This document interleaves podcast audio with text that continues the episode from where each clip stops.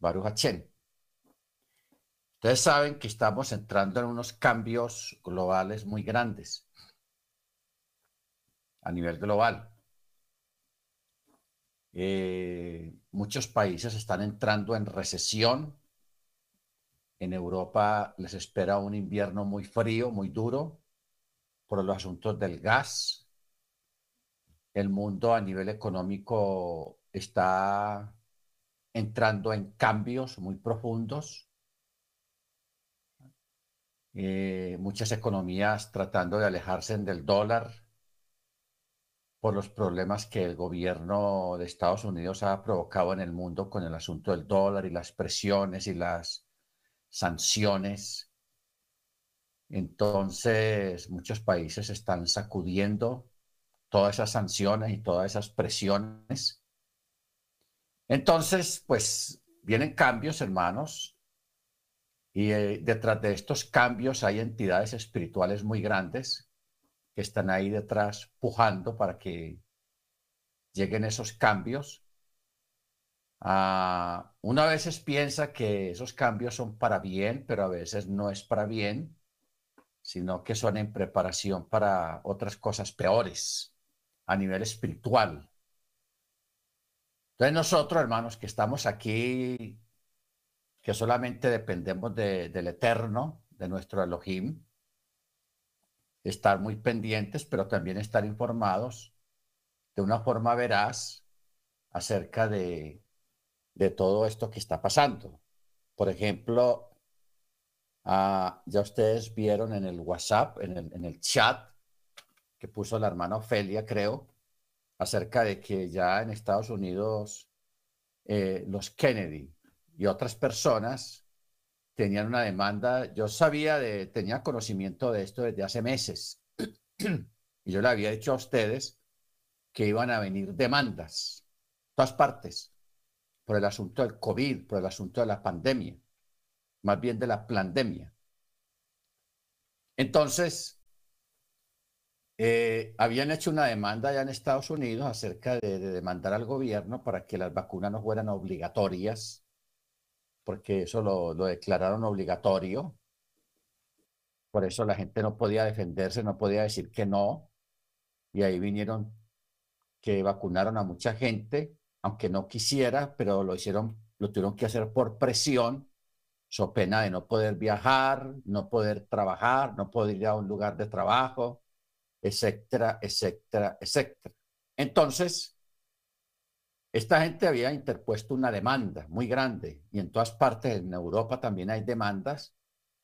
Y yo le había dicho que los próximos meses íbamos a ver las respuestas, las aclaraciones y que la verdad iba a salir a la luz sobre toda esta cuestión de las vacunas y del, del, del COVID. Entonces ya al menos se ganó la demanda en Estados Unidos de que se declaraba inexistente la, obligatoria, la obligatoria, esa es la palabra, la obligo, igo, ah, ahora sí se quema Cuba, la obligatoriedad de la vacuna, o sea, que fuera algo obligatorio. Entonces ya se aprobó, un juez ya declaró que no es obligatorio, no es obligatorio. Entonces, ya ustedes han visto y poco a poco se va a ir viendo el fraude también que hubo en Europa con la comunidad europea, la, la, la, la, la OTAN y de la comunidad euro, el euro, la, la, la comunidad europea. Ellos también hicieron muchas trampas y muchas cosas con este asunto de las vacunas y ya eso está saliendo a la luz. ¿Ok? Entonces, poco a poco, hermano, ustedes van a ver que muchas cosas van a ir saliendo a la luz. No que no haya existido el COVID, el COVID sí existió, lo que no existió fue la estrategia, lo que fue ilegal fue la estrategia para combatir el COVID. ¿Ok? La estrategia y la obligatoriedad sobre la vacuna. O sea que sobredimensionaron el asunto y se perdieron muchas empresas quebraron, muchos gobiernos quebraron económicamente, entonces ahora van a caerle a los laboratorios y a esas, a esas entidades que presionaron para que se obligara a la gente a vacunar y, y que, y asustar a la gente pues con, con la pandemia y todo eso. Toda esa gente va a tener que responder en su momento con grandes cantidades de dinero. Y eh, nosotros habremos entendido de que no vamos a que se ganó una batalla de ninguna manera, sino de que teníamos razón. ¿Ok? Teníamos razón. Y ya ustedes han visto cantantes, atletas, gente común y corriente, pero más que todo atletas que son personas que tienen que estar esforzándose en más allá de sus capacidades, en competiciones, en partidos, en, eventos, cómo esa gente se está muriendo, están cayendo, están cayendo súbitamente, porque eso es una de las causas posteriores a las personas que ya tienen la, la cosa dentro, pues que se hicieron vacunar por presión. Entonces, eh, es una cosa que va a estar ahí siempre, que nunca la van a decir en la... Usted ve que las noticias, eso, eso nunca lo van a pasar en las noticias, porque como los noticieros están presionados, unos están presionados y otros están vendidos a los gobiernos de turno, entonces los noticieros crear mucha censura alrededor de todas estas cosas. ¿Ok?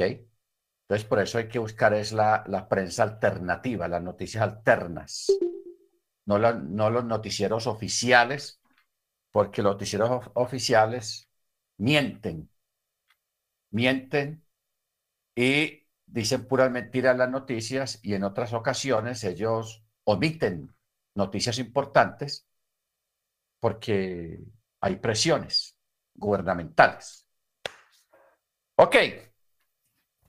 Entonces, de todas maneras, hermanos, pues hay que estar pendientes de todo esto y los cambios que vienen para el mundo para que nosotros podamos estar apercibidos, porque yo prefiero el conocimiento que la ignorancia.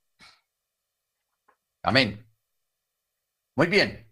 Vamos a pedirle a la hermana Cecilia, estar amable, para que nos dirijan la oración para que comencemos la clase. Bien, puede, hermana Cecilia. Claro que sí, pastor. Buenas noches, amados. Oremos. Santo Dios, Santo Padre Celestial, nuestro abacados, en esta noche alabamos tu precioso nombre. Te bendecimos, nuestro Rey amado nuestro Rey de Israel y del mundo entero, Señor. Te damos gracias por la vida. Te damos gracias, Padre amado, por la oportunidad que nos das de estudiar tu santa palabra. Te damos gracias por los siervos que tienes a tu servicio, Padre amado, porque es una honra, Señor, servir al gran yo soy. Te damos gracias por nuestro pastor Germán y suplicamos que seas tú, Señor, y sea tu santa palabra la que lo inspire para que él también cumpla la misión frente a nosotros, sus estudiantes, de su divina palabra, Señor, y podamos entender el mensaje que tú tienes para cada uno de nosotros en esta noche, mensaje que debemos darle toda la atención porque tú siempre has hablado, Señor, a través de tus siervos, para advertirnos, para que no estemos en oscuridad, Señor, Solo aquellos que se niegan a oír tu voz estarán en tinieblas, pero nosotros no. Y te damos muchas gracias, precioso Rey, porque nos has permitido hacer parte de ese pueblo entendido que estará dispuesto a hacer tu santa y divina voluntad. Danos tu santa bendición, bendice nuestro corazón, nuestra mente, nuestro cuerpo y llénanos de tu divina presencia para hacer tu santa voluntad en esta noche y siempre. En el santo bendito nombre de nuestro grande Señor, Salvador y Redentor Yeshua, Mesías, te damos gracias y honramos tu santo nombre. Amén y amén. Amén. Muy bien, hermanos. Vamos a continuar y vamos a, a empezar con una palabra que se llama ontología. La ontología no, no es nada que tenga que ver con medicina, sino con el eterno en el sentido de que Él es primordial y necesario. Primordial, eterno y necesario. ¿Qué quiere decir esto?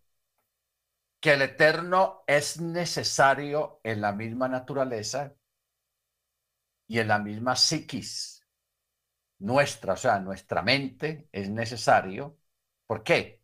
Porque de él dependemos. Hay una dependencia de él.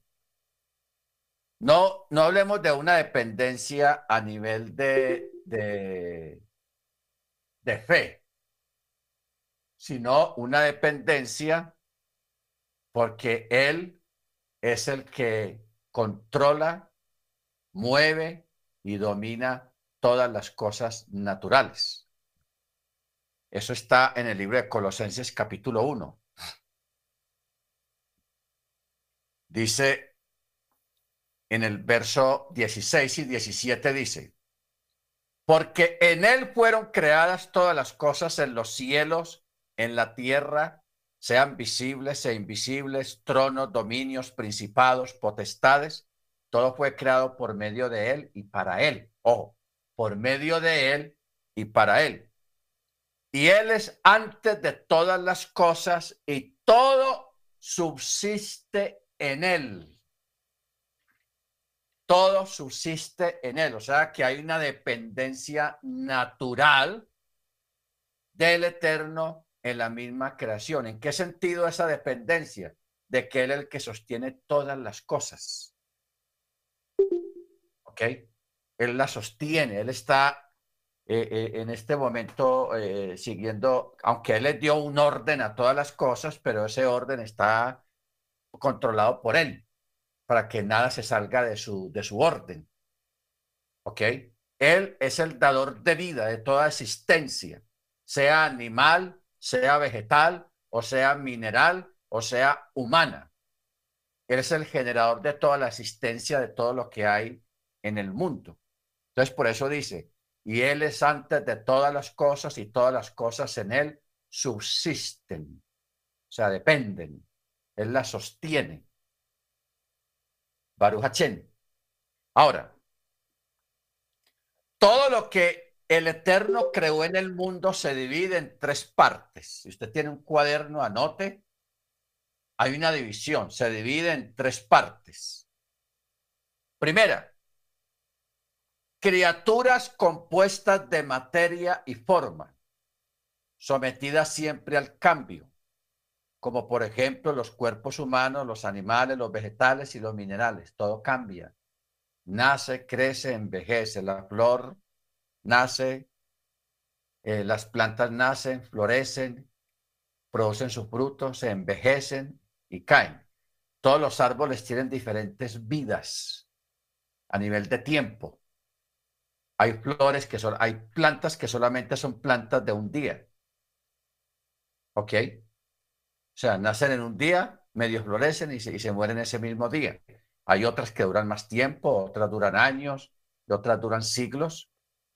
Entonces, esas son las criaturas compuestas de materia y forma, que están siempre sometidas al cambio, a los complementos. Segundo, las criaturas compuestas de forma, de materia y forma, pero no cambian ni materialmente de cuerpo en cuerpo, ni formalmente de forma en forma, como los anteriores, sino que su forma es fija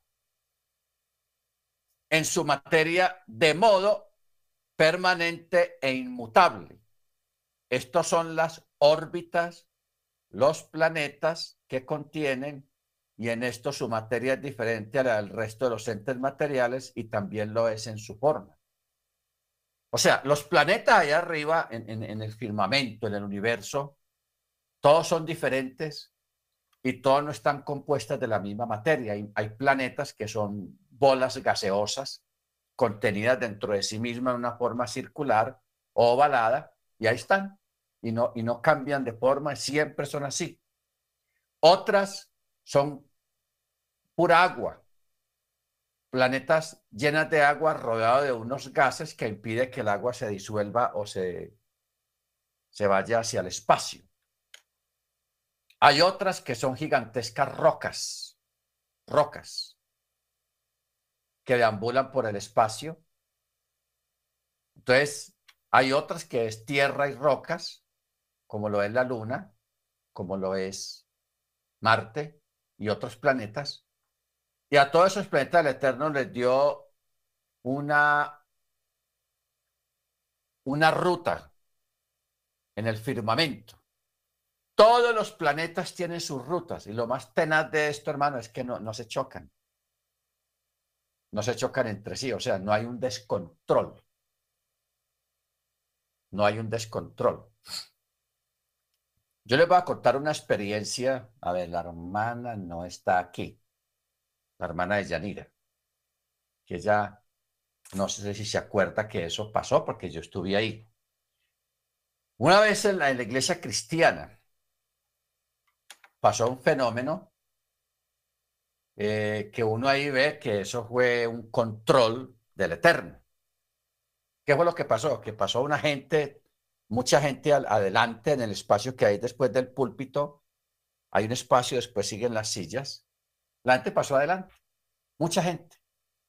Entonces hubo como una, un fenómeno, un movimiento. Y a pesar de que había tanta gente, todo el mundo comenzó a mover las manos y a hacer movimientos con las manos, todos de diferente forma y, en diferentes direcciones. ¿Cuál, ¿Cuál, es el detalle? Que lo normal sería que el uno golpeara al otro o, se diera contra el otro y, y, y tocara al otro, porque todos estaban en esos movimientos, pero eso no estaba pasando.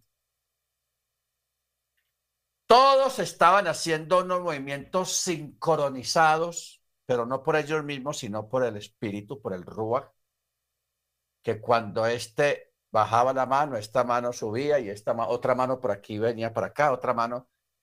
O sea, había unos movimientos, hermanos, y nadie tocaba a nadie, y estando todos pegados.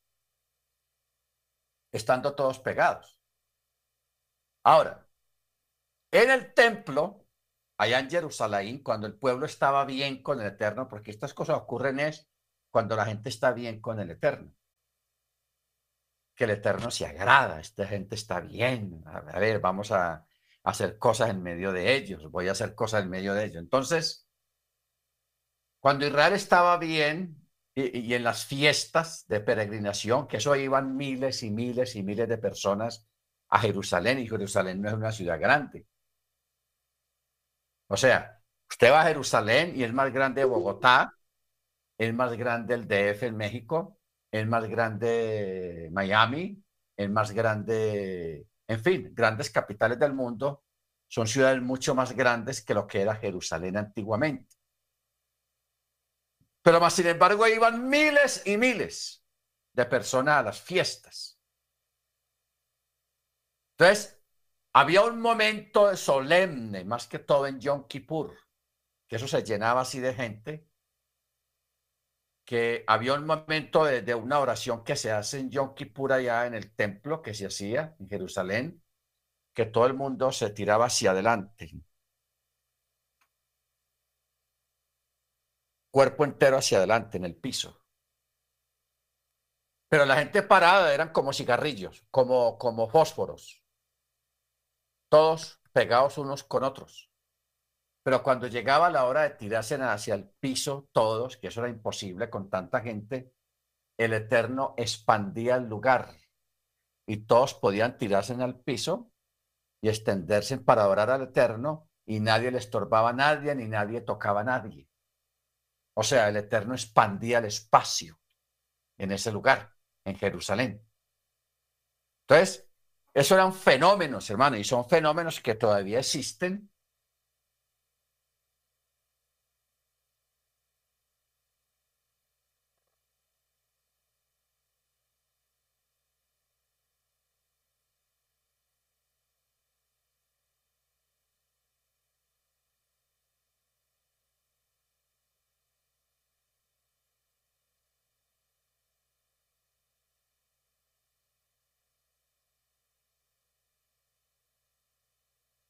Pero no es una alajá. En el sentido de que a veces en el espacio puede existir una, llamémoslo, basura cósmica. La basura cósmica. O sea, planetas basuras. Entonces, esos planetas basura, el Eterno usa los agujeros negros para absorber esos planetas que son basura cósmica y, los absorbe y desaparece. Y deja de haber basura por ese lado. ¿Ok? Baruch Entonces, esta es la, la, segunda, criaturas compuestas de materia y forma, pero que no cambian, ni varían, ni se complementan de ninguna manera. Tercero, criaturas que poseen forma, pero no materia. Ojo con esto.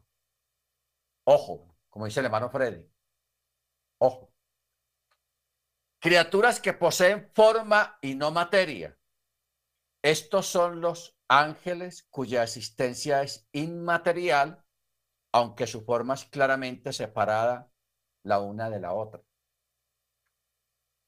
O sea, ¿qué, qué quiere decir esto, hermanos?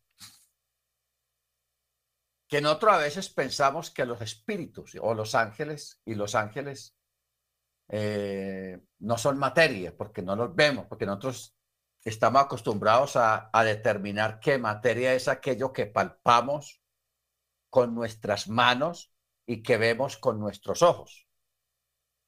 Pero también existe una materia que es invisible y que es impalpable, pero no deja de ser materia. El hecho de que no sea palpable no quiere decir que no sea materia, porque hay materia muy sutil. Por ejemplo, las amibas, los, las bacterias, los, los virus, eh, la, todas esas cosas que son tan pequeños que no los podemos ver ni los podemos palpar, pero están ahí. Simplemente que están en un tamaño muy reducido, tan reducido que no alcanzamos a verlos y que no alcanzamos a tocarlos pero están ahí, son materia y son forma. Entonces, estas criaturas que poseen forma y no materia son los ángeles y los espíritus. Eso quiere decir que lo que son los virus, las células, por ejemplo, los glóbulos blancos, los glóbulos rojos que andan en, en nuestra sangre, ellos están ahí siempre no son espíritus, pero están ahí, se les puede ver con un microscopio.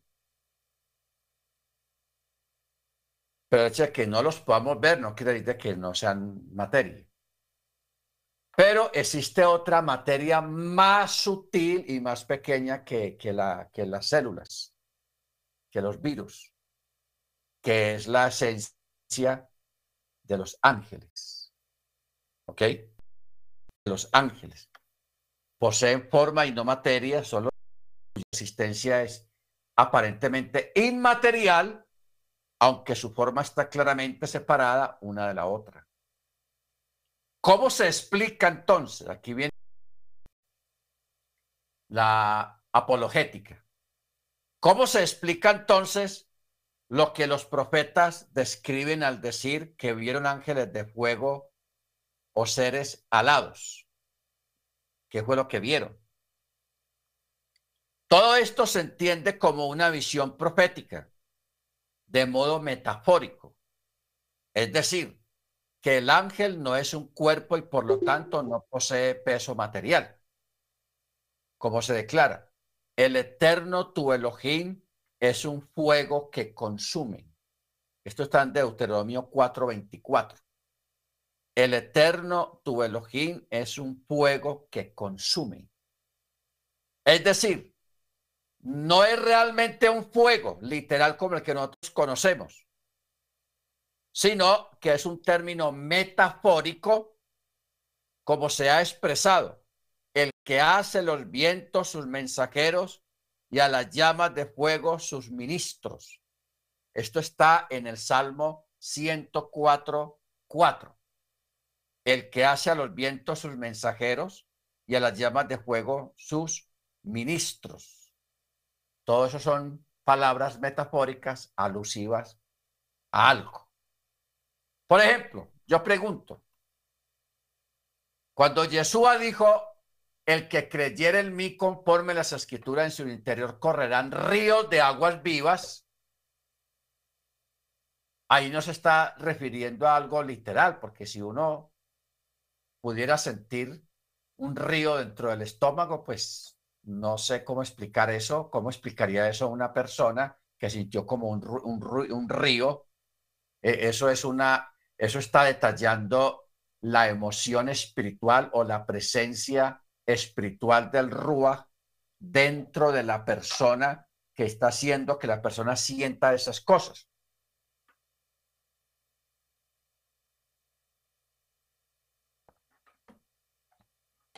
Que hace que la persona sienta ese tipo de cosas, unas sensaciones en el estómago. ¿Ok?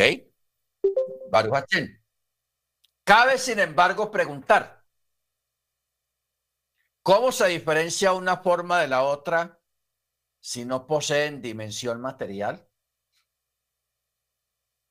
Ya que los ángeles no son ontológicamente iguales, sino que cada uno se encuentra debajo de otro ángel en nivel espiritual. Existe en tanto la fuerza del otro, la manera jerárquica, hasta que finalmente todos existen a partir de la fuerza del Eterno que el Eterno le da. Ahora, ¿cómo explicamos esto, hermano? Mire que es una cosa tan sencilla. Uno cree que explicar esto es complicado, pero no.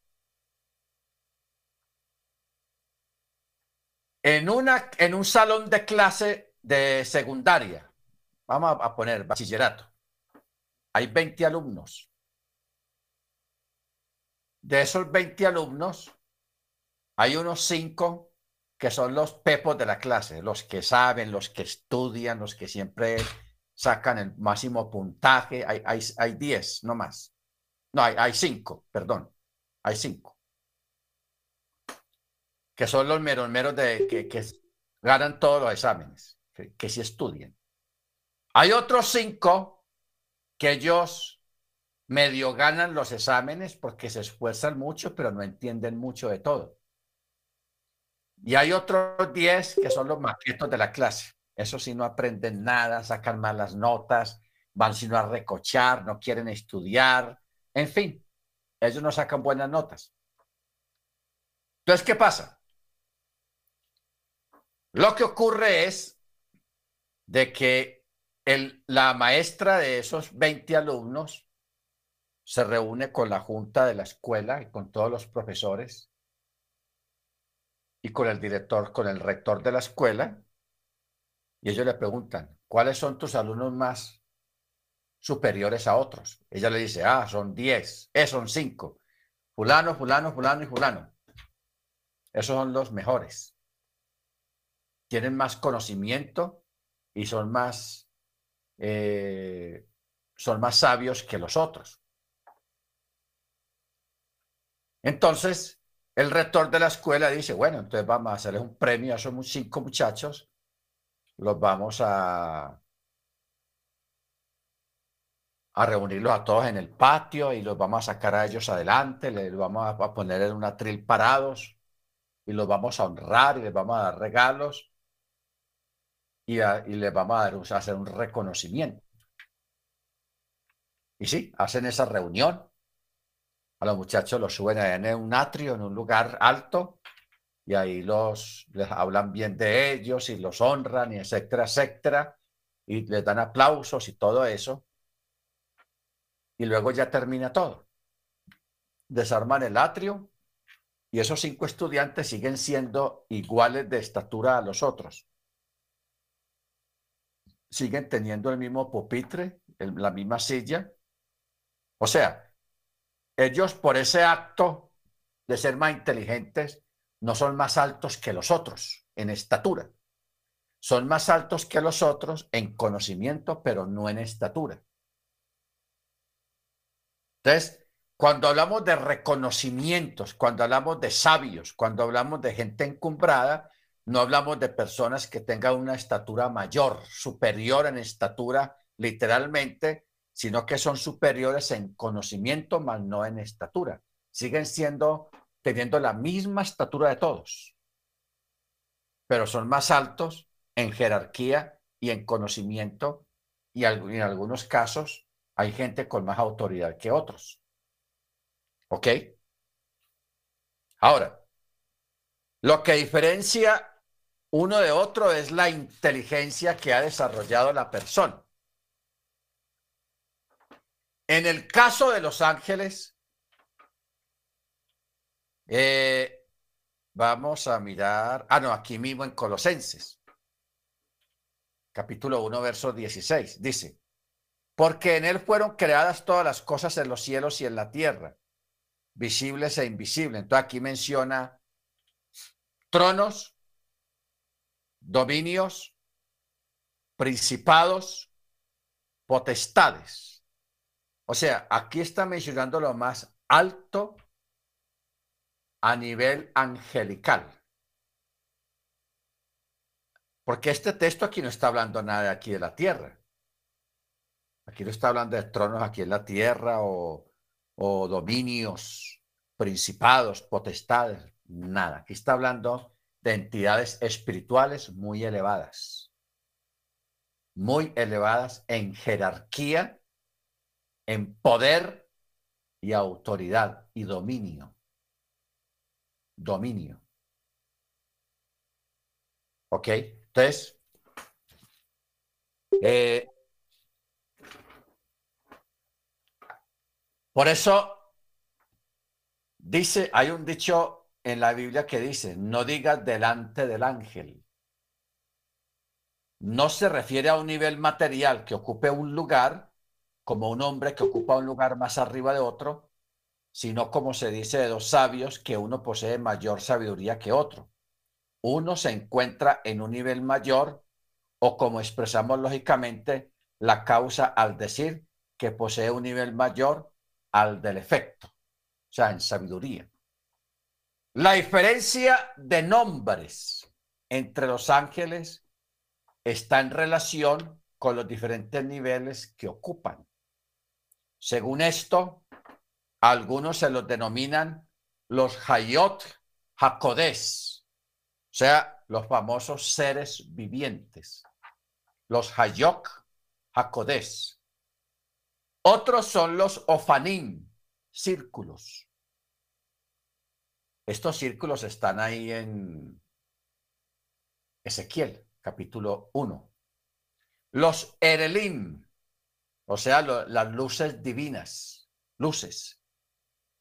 Los Hasmalim, destellos. Los Serafín, los serafines. Los Malachim, ángeles. Los Elohim, los poderosos.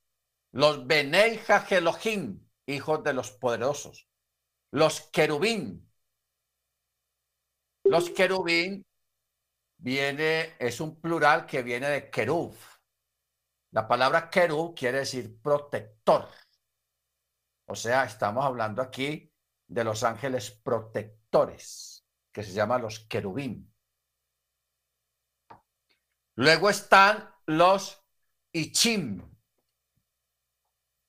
estos últimos, o sea, los Ichim, son los ángeles que hablan con los profetas, por eso son llamados a veces personas, pues su nivel está muy cercano a los seres humanos.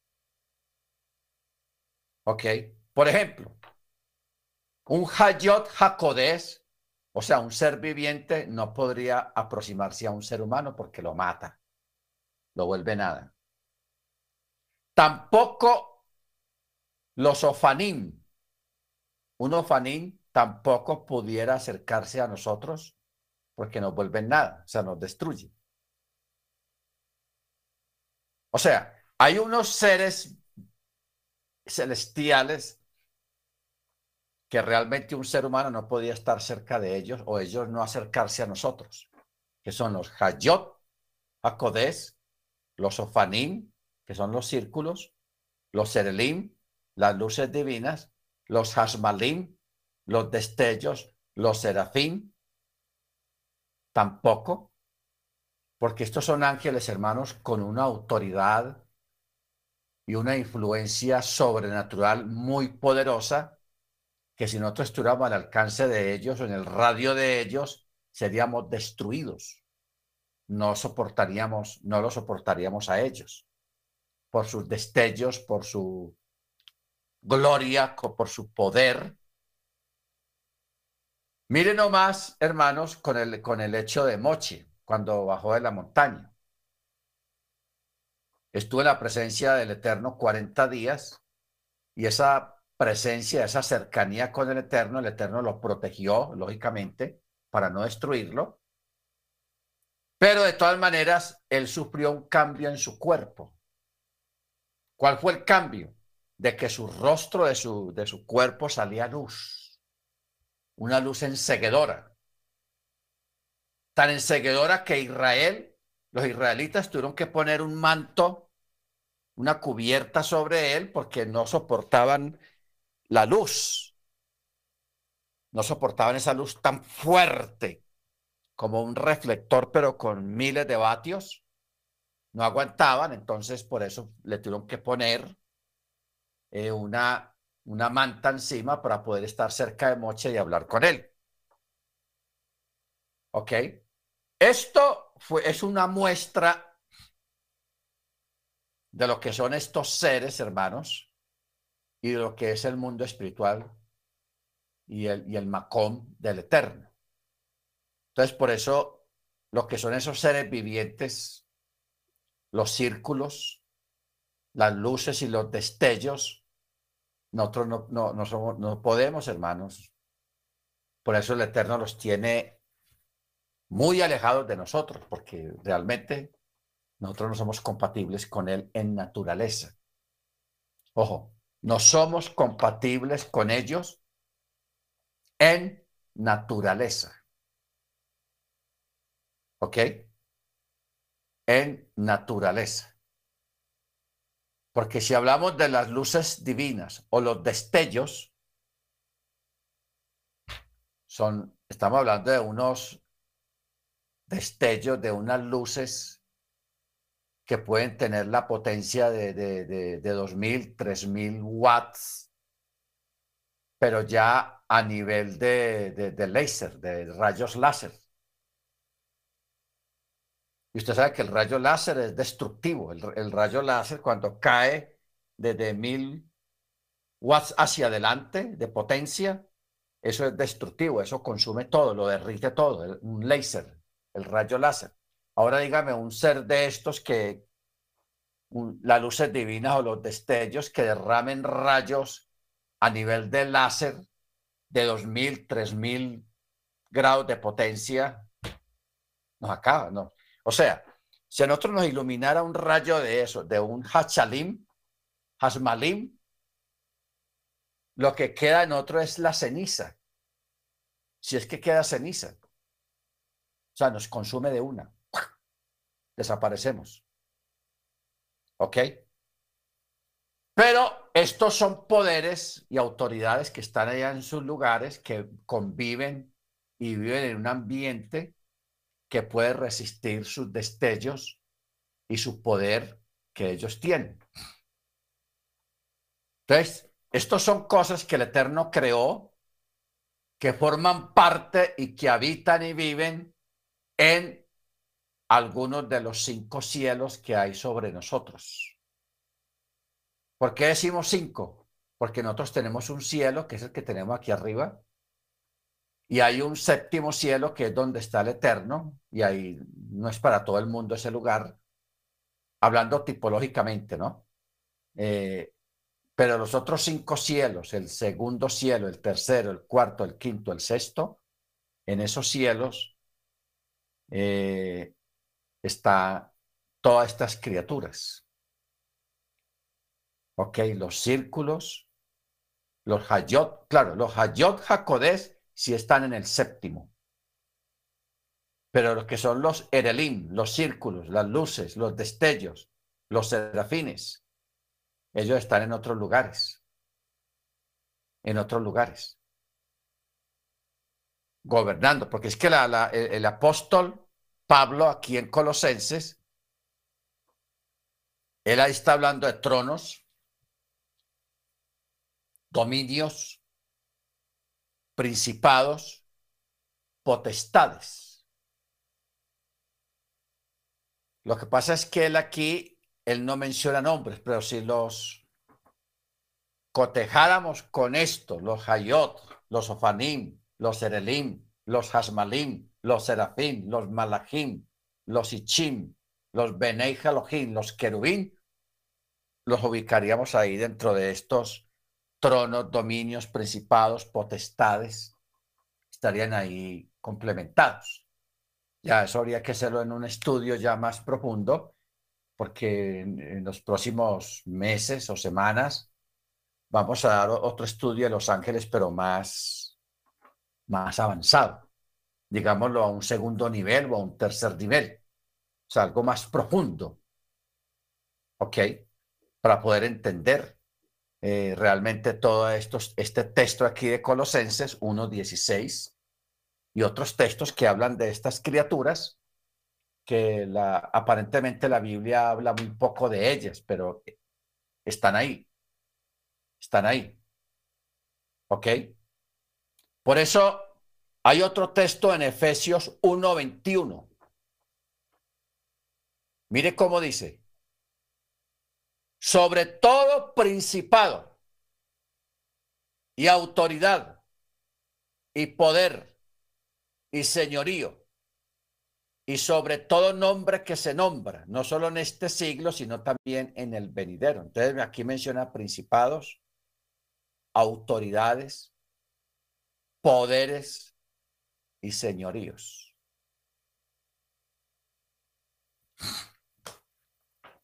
Mire usted, hermano, algo acá de que el Eterno, aunque tiene todos estos poderes, principados, autoridades, esas, esas cosas no tienen nada que ver con los seres humanos. O sea, el Eterno los creó con otros propósitos. ¿Por qué no tiene nada que ver con nosotros? Porque si ellos, como dijimos ahora, si ellos se acercaran a nosotros, nosotros nos acercáramos a ellos, eh, seríamos destruidos porque son poderes muy grandes. Que nuestra, eh, nuestra forma natural, nuestra forma humana no está en capacidad de resistir la presencia de esos poderes. Seríamos destruidos, aniquilados completamente. Pongamos, por ejemplo, como ejemplo, el sol. El sol en la presencia del Eterno es apagado, o sea, no tiene nada de luz, es pálido, pálido en la presencia del Eterno. ¿Por qué? Porque la luz que emana del Eterno es una luz 100, 500, mil veces más poderosa que la luz del sol. Y para nosotros la luz del sol es destructiva. Esos rayos gamma, por eso el Eterno tuvo que poner alrededor de la Tierra un protector para protegernos de los UV, o sea, de los rayos gamma, que son dañinos para, para el ser humano y para la naturaleza. Los enferma, les da cáncer. Entonces, por eso usted ve lentes de sol que dice, oh, tiene UV, o sea, protección solar extra, aparte de la que el Eterno creó alrededor de la tierra. Para el sol, mas sin embargo el sol en la presencia del Eterno es pálido, es un, es un favorito ahí pálido que no hace ni cosquillas ante el Eterno. Entonces, estos seres, los Hayot, los Ofanim, los, los Serelim, los Hamarlim, estos son criaturas, hermanos, con más potencia que, el mismo Sol. Más potencia. Entonces, por eso es que nosotros no, seríamos capaces de, estar frente, parados, cerca de una de estas criaturas, porque nos, nos dan piso. O sea, nos destruyen completamente. ¿Ok? Ahora, Todas estas formas viven y reconocen al Creador y lo comprenden con, sumo conocimiento. Cada forma es según su nivel y no según la grandeza del Eterno. Incluso el primer nivel no puede comprender la esencia de Elohim tal como es, sino que su comprensión es escasa para aprenderlo y conocerlo. No obstante, comprende y conoce más que lo que comprende y conoce el nivel inferior suyo. Así que cada nivel comprende al Creador de manera que un ser humano compuesto de materia y forma no podría comprender ni saber. No obstante, nadie comprende al Creador como Él se conoce a sí mismo.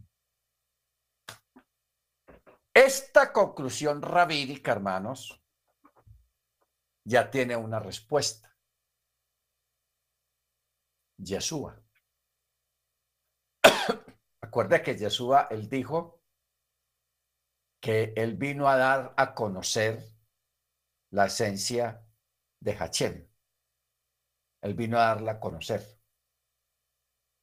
Pero mire, el Eterno, yo creo que, yo espero que vayamos entendiendo por qué el Eterno vino en la forma como vino a través del Mesías. ¿Ok? O sea, Él vino a darse a conocer en nuestros, en nuestros términos humanos en nuestros términos materiales. Él pudo haber venido como un ángel grande. ¡Eh, aquí estoy! Yo soy ya. No. Él lo dice de una forma muy sutil, muy sabia, muy sencilla.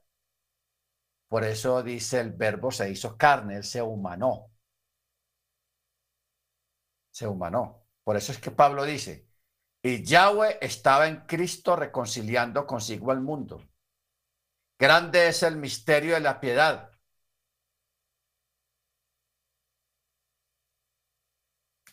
¿Ok? E, ese texto es muy, muy interesante.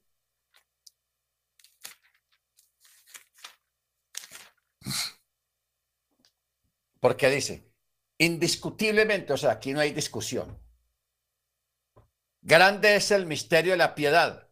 Él, quien Yahweh, fue manifestado en carne, justificado en el Espíritu, visto de los ángeles, proclamado entre los gentiles, creído en el mundo y recibido arriba en gloria. Fue manifestado en carne. O sea, lo que era invisible, lo que era todo poder, autoridad, grandeza, cabod, lo que usted quiera, se humanó. Entonces, dentro de ese cuerpo de unos 60, unos 70, lo que midiera Yeshua de estatura, había concentrado un poder inimaginable para los seres humanos. Por eso es que el Eterno, Él se hizo detrás del velo de carne. Por eso es que la Biblia habla acerca del velo. Detrás de un velo de carne estaba Él. Y así Él pudo estar cerca de nosotros, porque si Él se acerca a nosotros en su esencia, en su gloria, nos mata. Nos mata. Porque la misma escritura dice, no hay hombre que te vea y viva. Si el mismo pueblo, hermanos, allá cuando estaba en la montaña recibiendo la Torá, no resistía la presencia, la manifestación de la presencia, no la presencia, sino las manifestaciones. El monte humeaba, habían temblores, terremotos, ruidos, humo, rayos, centellas, luces. Allí había una cosa impresionante, apoteósica. Y sonido de, chofar. Todo el pueblo le dio miedo. Claro, y que no le va a dar terror, hermanos, en un lugar con semejante manifestación, una montaña que está temblando como un terremoto, que se oyen truenos, luces, centellas, ruidos, humo. Eso no lo aguanta nadie, y menos en esa época. Eso no lo aguantaba ni Mandrake. Entonces, De ahí es que el pueblo tuvo tanto miedo que el pueblo se fue hacia, retrocedió y le dijo a Moche, Moche, vaya, hable usted con él, nosotros no, no, no, nosotros no aguantamos eso, eso no es para nosotros. Le dijeron a Moche que fuera mejor él hablar con él, con el Eterno. Y ellos se, retiraron una buena distancia, porque el pueblo de verdad no aguantó. Y estamos hablando de manifestaciones físicas en cuanto al fuego, el terremoto, el, el granizo, los, en fin, todo aquello. Entonces, dígame que la mera presencia del Eterno se proyecte sobre un ser humano, lo mata, no aguanta. Nosotros somos muy débiles, o sea, el, cuerpo humano no, no aguanta una cosa de esas, una luz de esas, una, una gloria de esas, no aguanta la presencia de un ser viviente desde los, de los círculos. Uno con solo ver una cosa de esas queda frito. Porque mire cómo Ezequiel describe capítulo 1.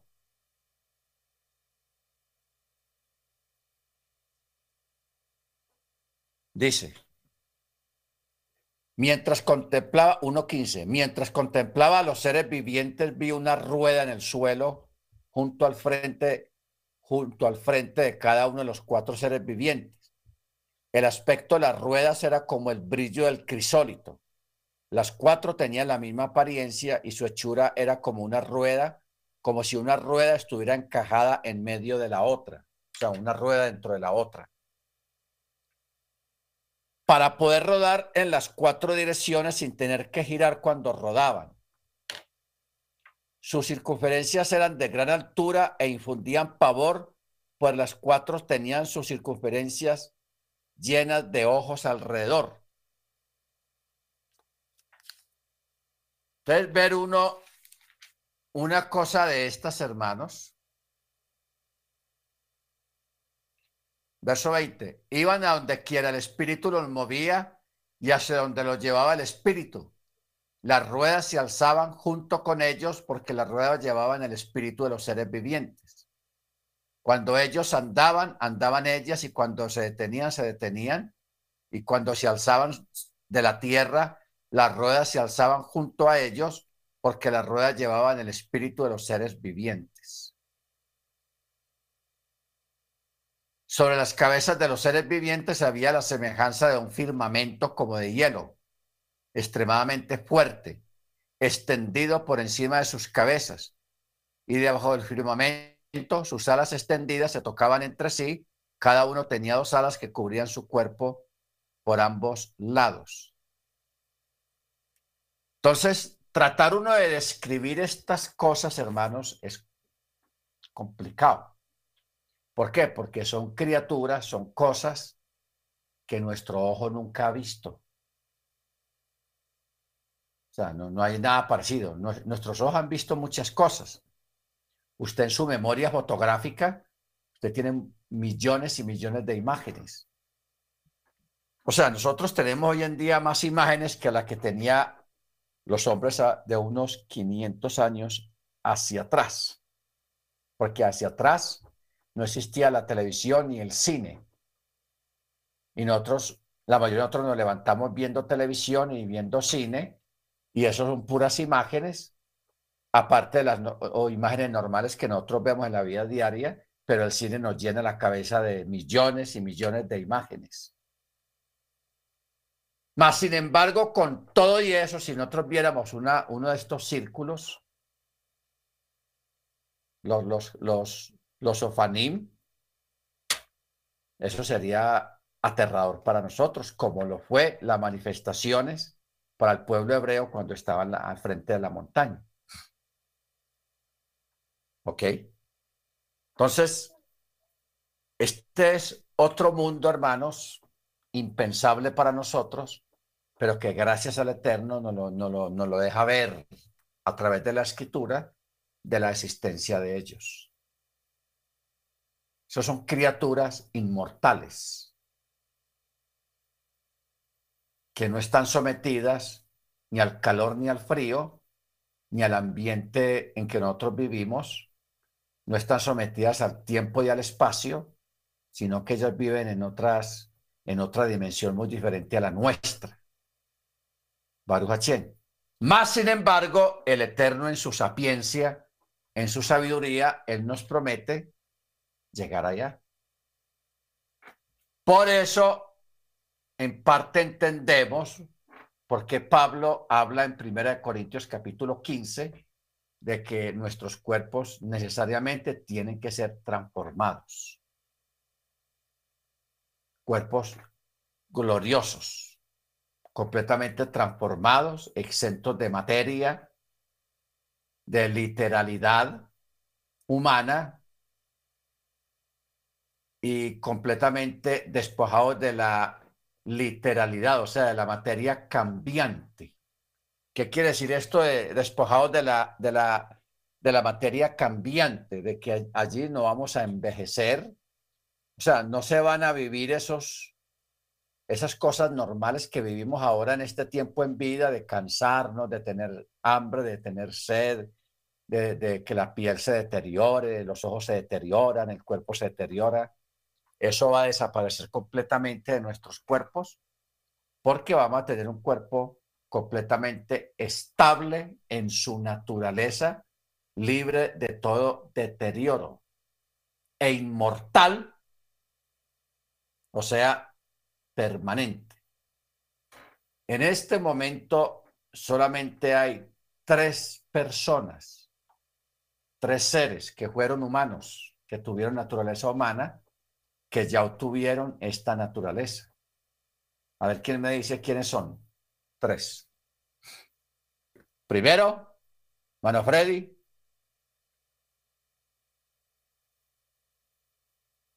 Mano Álvaro. Mano Cecilia. Por perdón, tres personas que qué? Que ya experimentaron este cambio en sus cuerpos.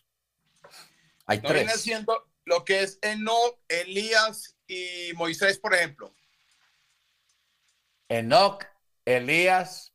Y Moisés. Bueno, podríamos decir que Moche. Lo que pasa es que no hay una, no hay una alusión directa a Moche, aunque sí hay alusión a que, a que él apareció allá en el monte de la transfiguración. Vamos a aceptar a Moche. Pero la otra, la otro ser, la otra persona sería el mismo Yeshua. Porque Yeshua, de todas maneras, él estuvo aquí con un cuerpo humano, pero ese cuerpo fue transformado ya. Amén. Por eso él después de la resurrección, él aparecía y desaparecía.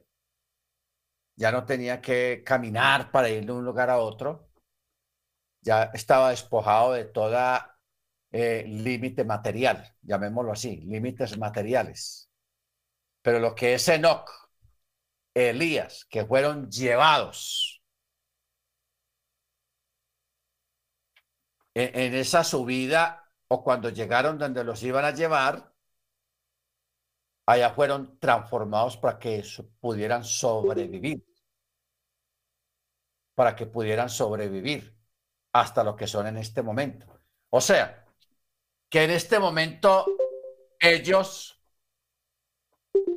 al menos Enoch y Elías, ellos, si el Eterno nos diera el privilegio de volver a verlos o que los viéramos en este momento, no habrían envejecido nada absolutamente, tal cual como estaban sus rostros y sus cuerpos cuando fueron tomados, así están en este momento. O sea, no les ha pasado ni minuto ni segundo de envejecimiento, ni de tiempo para ellos. Tal cual como fueron tomados, así están aunque para nosotros haya pasado hace cientos de años, pero para el Eterno no, no es, o para ellos en su estado en que están, no, no hay envejecimiento, no hay nada de estas cosas. Esa es nuestra aspiración, la promesa que el Eterno tiene para nosotros, de que en un abrir y cerrar de ojos, nosotros los que vivimos seremos transformados también. Transformados también. Con un cuerpo semejante al de Machía en su resurrección. Un cuerpo que no envejece o que no ha envejecido nada. Entonces lo mismo pasa con el Mesías. Cuando nosotros veamos al Mesías literalmente, lo vamos a ver exactamente con el rostro que tenía cuando Él resucita. Que a ese rostro, a ese cuerpo, no le ha pasado nada de, ni un segundo de envejecimiento, ni minuto siquiera. Está intacto igual que el día de la resurrección. Tenaz eso. O sea, eso, así es como funciona eso, hermanos. Todo lo concerniente a lo que es la resurrección. ¿Ok? Y esa es nuestra esperanza, que este cuerpo que nosotros tenemos, que envejece, que se cansa, que suda, que le traquea a uno los huesos, que le duele a uno por aquí y por allá, etcétera, etcétera, esos cuerpos van a ser, primeramente, que van a ser corregidos. O sea, yo que estoy cojo, yo no voy a llegar a cojo al reino. ¿Qué tal? Yo con bastón allá. ¿eh? No. Sino que primero los defectos que el cuerpo tenga internamente o externamente van a ser corregidos. Cuerpos perfectos. ¿Ok? Y luego va a ser, van a ser despojados los cuerpos de lo que es la simiente del pecado, o sea, el gusano, o sea, la simiente del gusano. Porque nosotros tenemos simiente de gusano en nuestro cuerpo. Por eso cuando una persona se muere, a los tres días empiezan a, aparecer los gusanitos, millones, miles de gusanos aparecen y los, y los vamos a producir nosotros mismos. Y esos gusanos crecen un poquito y les da hambre, empiezan a comer y eso es lo que se comen todo el cuerpo porque ustedes ven que cuando desentierran a una persona, lo que desentierran son la madera, porque ellos no se comen la madera. Esos gusanos no comen sino carne, son carnívoros. Entonces, esa es la esencia que nosotros heredamos de Adán, el pecado.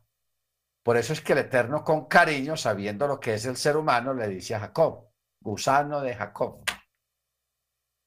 Porque eso eso es lo que somos, hermanos, en esencia, realmente, porque tenemos la simiente de maldad, de pecado y, de, la simiente de, natural que todos tenemos. Bendito sea el nombre de Eterno. Muy bien. Todos los seres fuera del Creador,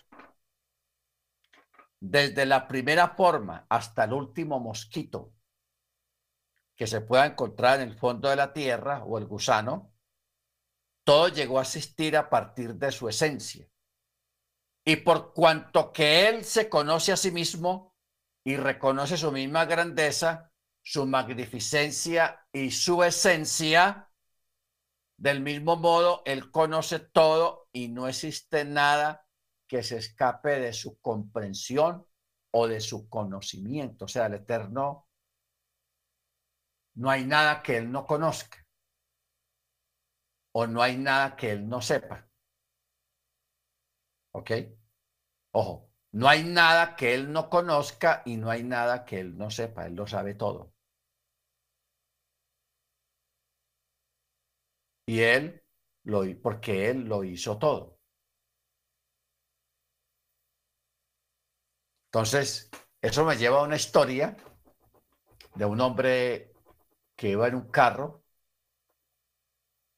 por una carretera, un camino campestre, y por allá empezó a llover y cayó un aguacero y, el carro se le varó. Pero no fue porque se recalentó, no. no quería prender. Entonces el hombre tapó, esperó que escapara un poquito y, y levantó la, la, el capó del carro, el motor, la tapa del motor, a ver y a mirar a ver qué era, si veía algún cable por ahí. Entonces, en eso pasó otro carro y el del otro carro para y le dice, señor, necesita ayuda. Pues no sé, con esta lluvia, qué pena con usted. No, hágale tranquilo. Entonces la otra persona se parqueó y se bajó y empezó a mirar también el motor. Entonces le dijo al otro, bregue, haga la forma de prender el motor. Entonces el otro, sí, a la tercera vez que trató de dar el encendido, el motor hizo unos ruidos, pero no prendió, pero sí hizo algunos ruidos. Entonces el, otro señor le dijo, ah, venga, venga, ya sé qué es. Entonces le dijo, vea, es tal y tal cosa. Entonces el otro le dijo, ¿usted cómo sabe? Porque yo soy Henry Ford, el que inventé este carro. Era Ford, el señor Ford. Entonces, eh, eh, eh, él sabía, lógico, un hombre con semejante conocimiento de, de, mecánica y que él creó el Ford y el carro ese era un Ford. Él sabía, conocía los ruidos y todo eso. Entonces, asimismo, el creador, el eterno, él creó todas las cosas, por eso él sabe las fallas que puedan tener las cosas, las fallas que pueda tener un cuerpo humano. Él sabe por qué está enferma una persona, de qué es que está enferma, cuál es la falla. Por eso es que yo siempre cuando oro por una persona que está enferma, yo siempre le oro al Eterno en esos términos. Señor, usted que creó el cuerpo, usted sabe qué es lo que tiene este cuerpo de esta persona que está enferma. Y usted sabe cómo arreglar esa, ese daño o esa, esa, eso que tiene la persona. O sea que, de acuerdo a su misericordia y a su bondad, Él lo puede hacer. Amén. Porque Él creó el cuerpo, Él sabe cómo funciona el cuerpo y sabe qué es lo que tiene el cuerpo. Yo recuerdo mucho a la hermana, bueno, a la hermana de Yanira, ya no está acá. El papá de la hermana de Yanira, él era mecánico. Él ya murió de anciano. Hace muchos años falleció el hermano. Y él era mecánico. Pero él no era mecánico de esos de ahora, que tienen que poner una computadora, el escáner al carro, a ver qué es. No, él era mecánico de oído. Él le decía a la persona, prenda el carro, y él, le ponía el oído. Y ahí mismo decía, es tal cosa. Y eso era. O sea, ese, ese, este hermano trabajó tantos años arreglando carros, toda su vida, prácticamente más de 50 años, de mecánico, que él ya se sabía de memoria el sonido de un carro bueno, pero también reconocía el sonido de un carro que estaba fallando. Él reconocía el, qué sonido era y, cuál era la falla. Que esos mecánicos hoy en día ya no hay. Hoy en día los mecánicos dependen del escáner, de la computadora y de un montón de aparatos sofisticados para mirar a ver qué es lo que tiene un carro. Pero eso es de antes, hermanos que era de oído. Ya eso ya casi no hay. Sí los hay todavía, pero ya son muy escasos y esos son los buenos mecánicos. Porque esa gente no se equivocaba. Tal cosa era eso. Tal cosa. Amén. Entonces, yo quiero que usted entienda una cosa a través de esto que, está, que mirado hoy. Si usted sabe que el Eterno es el creador de todas las entes, de todas las cosas y del cuerpo humano. ¿Usted cree que Él no sabe cuando una persona está enferma qué es lo que tiene? Siendo que Él creó el cuerpo y que Él ve el cuerpo por dentro. Él sabe. ¿Ok? No olvidemos, por ejemplo, humanamente lo que el Eterno hizo cuando el, Israel estaba en el desierto, que él dio mandamiento de que la vaca roja tenía que ser examinada por 12 expertos, sacerdotes,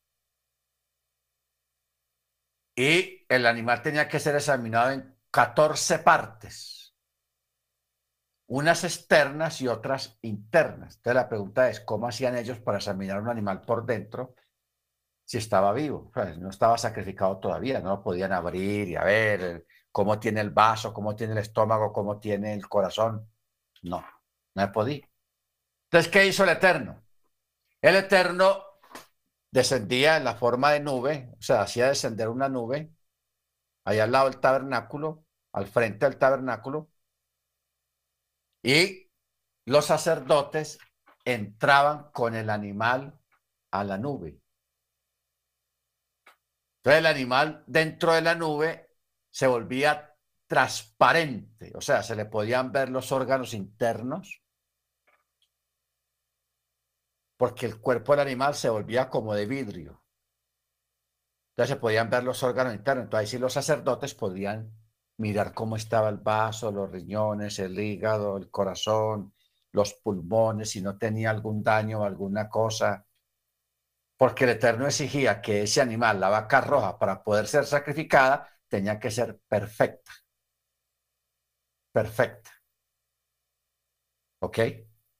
Entonces, el Eterno, el que da el mandamiento, da la forma de cumplir el mandamiento, para que los sacerdotes pudieran ver el animal en sus órganos internos.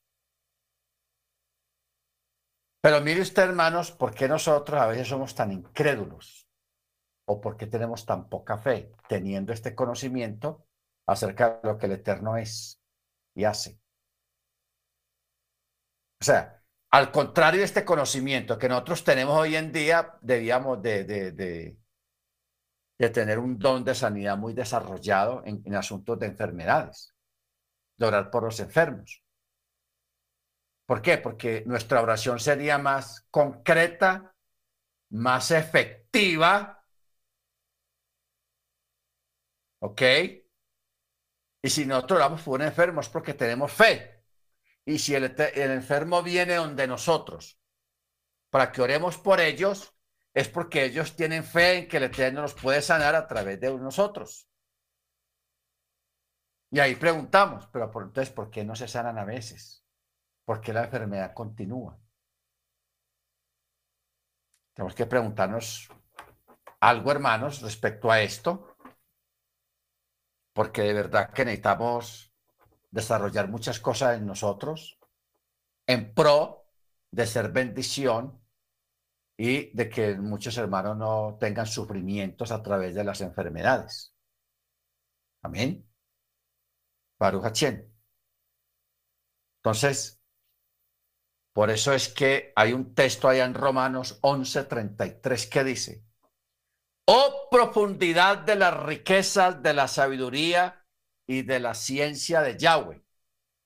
Cuán insondables son sus juicios e inescrutables sus caminos. Y otro que dice, Proverbios 33, yo ni aprendí sabiduría, ni conozco la ciencia del santo. Pero ahora, hermanos, nosotros estamos aprendiendo y entendiendo muchas cosas que nos pueden ayudar para ser de bendición y para vivir mejor delante de su presencia. Amén. Baruch Muy bien, hermano, vamos a parar aquí. El Eterno es grande, el Eterno es misericordioso, el Eterno es sublime. Y debemos de pedirle, ¿por qué no pedirle al Eterno esta noche que Él nos dé esa sabiduría, ese, que podamos encauzar bien este conocimiento para, para entenderlo a Él, entender a las personas y ser de bendición a las gentes. En este caso de, de las enfermedades. Amén porque el Eterno tiene la solución para todo. Pero muchas veces el milagro no viene porque nosotros no estamos preparados o no creemos o somos ignorantes en muchas cosas. Porque como dice Pablo, de pronto no sabemos orar, no sabemos pedir. Como dice en Santiago, pedís y no recibís porque pedís mal. ¿Ok? Pero en esta noche podemos pedir al Eterno conocimiento, sabiduría, para poder desarrollar esos talentos, esos dones, pero también para ser de bendición y para poder aprender a lidiar con las enfermedades. Amén. Porque eso sigue siendo un lunar en alrededor de nosotros, las enfermedades, los enfermos. Claro, lógicamente, pues de algo nos tenemos que enfermar o morir. Pero cuando se pueden combatir las enfermedades, cuando no es el momento, se puede eh, quitar y reducir el sufrimiento a mucha gente. Yo leía hoy de que una muchacha patinadora de 22 años o 23 años le tuvieron que aplicar, bueno, ella pidió la eutanasia porque tenía un cáncer en el estómago que la hacía sufrir mucho, unos dolores impresionantes. Entonces ella más bien pidió eutanasia, o sea, que muerte lenta o rápida, y se murió. 22 o 23 años, muy joven. Entonces, una vez se pregunta ante tanta enfermedad y tantas cosas, ¿por qué la gente tiene que sufrir tanto a veces? Gente que no es el momento todavía, hablando humanamente, porque, porque una persona de 20, 25, 30 años no es el momento para morir. Uno puede hablar de la muerte con tranquilidad después del séptimo piso, después de los 70 años, que ya el cuerpo está bien deteriorado, está bien trajinado, ya uno dice, bueno, ya llegó la hora y lo que me quiera dar para que me lleve, pues ya uno piensa porque ya uno siente que ya está muy trajinado. Pero una persona joven con una enfermedad, no. No. Y yo a veces me siento mal con eso porque uno dice, bueno, yo, uno pudiera haber hecho más, pudiera, podríamos haber hecho algo. ¿Por qué no oramos? ¿Por qué no desarrollamos esa fe o aprendemos esa fe para, para, para orar por los enfermos? Y si, si Jesús mismo lo, lo, dijo, pondrá sus manos sobre los enfermos y estos sanarán. ¿Ok? O sea, llegamos a esta, a esta conclusión, a esta conclusión no, a esta alternativa y a esta eh, apologética, o sea, la discusión referente a esto, hermanos, para que nosotros nos miremos a nosotros mismos y, le pidamos al Señor que nos, nos instruya en esta parte y nos dé ese, esa libertad y ese poder y ese don de poder orar por los enfermos y poder mermar el sufrimiento a muchas personas, porque hay gente, hay, hay unos tipos de enfermedades, hermanos, que son muy dolorosas, muy espantosas. Y si uno puede hacer algo por eso, pues, hombre, se hace al menos para mermar un poco el sufrimiento de un enfermo. Amén. Vamos a orar. Eterno, te damos gracias en este momento por la oportunidad que nos has dado y nos das de estar delante de tu presencia. Te queremos agradecer por esta clase, Señor, por esta enseñanza. Gracias porque nos instruyes, porque nos preparas porque nos, das este conocimiento, esta sabiduría. Solamente te pedimos que nos des la claridad, nos des el discernimiento para aplicar, para vivir, para prepararnos, para que todos los que estamos aquí podamos ser de bendición a, muchos. No, no, no queremos, no te estamos pidiendo, Señor, cosas materiales, solamente te estamos pidiendo ser de bendición, ser instrumentos y poder traer alivio a muchas personas que, sufren con enfermedades de diferente índole. Solamente prepáranos, instruyenos y darnos ese don o ayúdanos o enséñanos a, desarrollar ese don, porque todo lo tenemos, porque así está escrito en tu palabra. Todo lo tenemos. Lo que nos falta es desarrollarlo, aprender a usarlo bien, con eficacia y para la gloria de tu nombre. Concede a todos mis hermanos una Laila Top, un buen descanso y que el día de mañana sea un día de bendición y sea un día en que tu presencia no se aleje de nosotros, sino que esté siempre con nosotros. Te damos gracias, oh Abacados. Te lo pedimos en el nombre de nuestro Adón, Yeshua Hamachiach. Amén. Amén. Muy bien, hermanos. Laila Top para todos. Un abrazo para todos. Nos vemos el miércoles mediante el cielo. Hermana Sney, hermano Ángel, hermana Cecilia, hermana Adriana, el Ángel Pibe, Saludos, Freddy.